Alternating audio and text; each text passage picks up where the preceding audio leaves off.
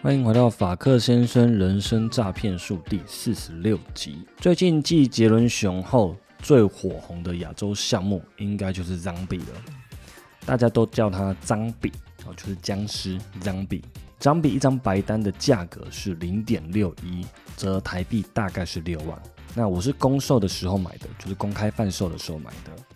光瓦斯费就是给矿工的手续费，我就花了七万块，所以这样加起来是十三万。有点像是你叫 Uber 的计程车到目的地是六百块，但是人很多，你怕叫不到计程车，所以你多给了七百块的小费，请司机来接你。结果我得到了什么呢？今天来复盘一下这个整个操作的过程。以下内容并非投资建议，请各位听众 DYOR 自行判断。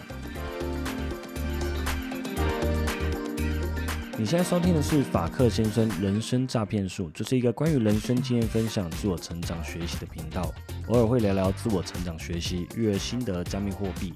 我们也会邀请各行各业的特别来宾来跟大家一起聊聊天，是一个贴近你我生活的频道，适合上班通勤、运动、睡前收听。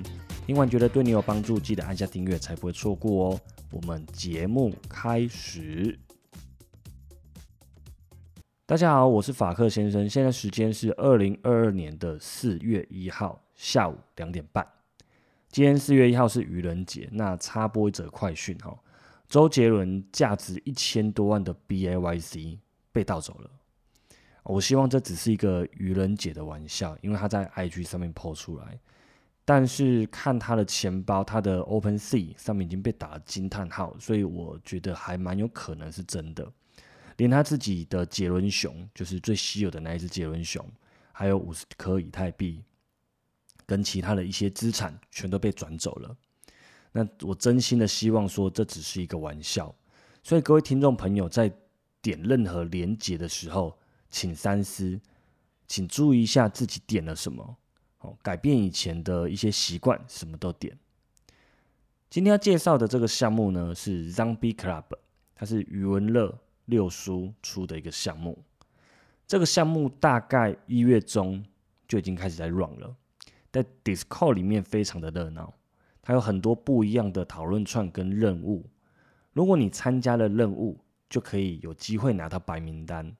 这边也补充一下，白名单的意思呢，就是你拥有这个优先权去买这一张 NFT。有点像是你拥有这个优先权，可以去买五月天的演唱会门票一样。里面的任务挑战有很多艺术类的创作，有音乐的创作，或者是做迷音图的创作，还有像是你对这个项目 Zombie 的一些未来的建议，大家一起动脑。总之，这是一个很大的社区，很大的一个大家庭。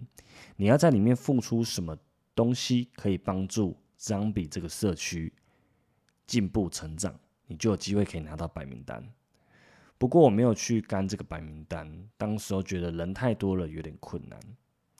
张笔的总数量是六千七百张，六千七百个，预售的价钱是零点六六一，大概是六万台币左右。公售的话也是一样的价钱。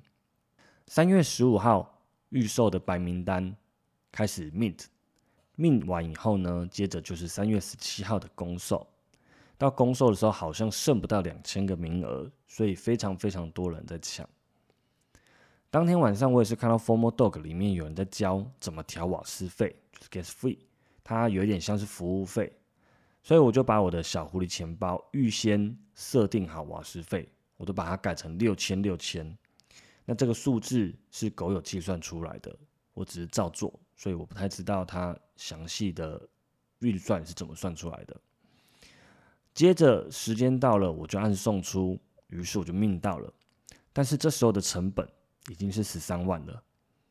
那如果没有参与的人会觉得很奇怪，也花太多瓦斯费了吧，太贵了吧？但是如果你没有调这么高，你就很有机会是买不到的，而且你所送出的瓦斯费、服务费就会被吃掉。所以有很多人他烧掉了四五万块的瓦斯费。他还没有买到僵尸，不过这个都是经验，你一定要参与其中，你才会知道要怎么去调整，你才会学习到。像当初 f o r m a Dog 在抢的时候，我也不懂去调瓦斯费，或者是我也觉得荷兰拍卖在降零点二五一，我觉得差很多，所以迟迟都没有买到，最后必须要用很高的价钱去购入。那这张笔呢，总共大概只花了四分钟内就完售了。完售以后，有很多人开始在二级市场 OpenSea 上面做交易，就是 NFT 的虾皮拍卖的感觉。他们就在这个卖场开始把这张笔丢出来抛售。那价钱呢，从一点五颗以太币一直往上涨，涨到大概二点五颗以太币左右，就是大概二十五万左右。那过了几天，价钱都一直在二点五到三颗以太币之间做浮动，之后均价大概落在二点八以太币，又再度涨上去三的时候，我就把它卖掉了。卖完果然又稍微回调在二点八五左右。那其实我对这个项目是非常有信心的。卖掉呢，其实只是先为了赚到价差。我当时想的是，如果价钱又回到二点五，我就会再买回；如果错过开始卖飞、开始涨的时候，我三点五我就会买回。但是，一直到开盲盒之前都没有跌到二点五过，它非常强的支撑在三左右。开盲盒前一天的晚上，Formo Dog 有一个临时的语音讨论区在做讨论，Ryan 跟很多狗友都在当天的晚上。加码了一些盲盒，那价钱呢，也因为大家的这个气氛，慢慢涨到三点二颗以太币左右，大概就是三十万。当下我没有买，因为我担心开盲盒以后有可能价格会跌。当然这个没有人可以说得准，否则我们就 all in 就赚翻了。还有一个原因也是我手上没有多余的币，我必须再打更大部位进去。如果我买了以后呢，我没有在短期把它 flip 卖掉，那我的以太币我流动性就会卡住，我就没办法再玩下一个项目，我就没办法再打下一局了。所以我自己的分析是，我这一局我就是获利盖牌出场，因为这是一个无限的赛局，只要这个局势对我来说没有到非常的好，那我就不要玩。以短期来说，盲盒的成本。大概会落在二点五颗到最高可能四点五颗。如果我手上持有的以太币是三颗以太币的话，那我可以拿去玩其他的项目，也有可能是翻好几倍。因为 NFT 的市场真的很大，不缺投资的项目。所以如果我把三颗以太币切成十等份，那就是每等份零点三颗以太币。那么我可以玩十次，那这十次的期望值应该是会超过三颗以太币。如果我现在的胜率大于百分之五十，那我只要参与的次数够多，那我就会赚钱。对于期望值跟风暴比，我是不太会计算，还正在学习中。不过先获利出场，大概率是都不会输的。那让比僵尸呢？它总共分了九个大种族。每一个种族里面都有一张 One of One 的特卡，在三月三十号开盲盒以后，就开出了好几张 One of One 的特卡，每一张的成交价大概是落在四十颗到六十几颗以太币，大概就是四百万到六百多万台币。如果比普通卡片好一点的，大概也有六十万到一百万的价钱。那最普通的。僵尸地板价大概是两到三颗以太币，大概就是二十到三十万。现在的地板价是两颗以太币左右，盲盒的话是二点八颗以太币。我相信这一定不是低点，还有空间可以上去。但如同我前面的分析，每一个人的仓位还有资金的量不同，所以很难去建议别人要不要买。你只有能够自己去分析。自己的仓位，才能知道说这一局你应该要怎么下。所以大家很常说，跟单仔很容易死掉，很容易赔钱，因为他不会知道什么时候要卖，就算买入了，他也不知道什么时候要出场要卖掉，或者是要止损。但是只要你有心，你慢慢去学习、去观察、去实做，你一定可以进步。不过这一次有点可惜的是，因为我三颗以太币就卖掉了。那可惜的点并不是说，呃，我晚卖的话，我可以多赚个十几万，或者是有更多暴击的空间，是因为我卖掉以后，我没有参与到开盲盒的乐趣。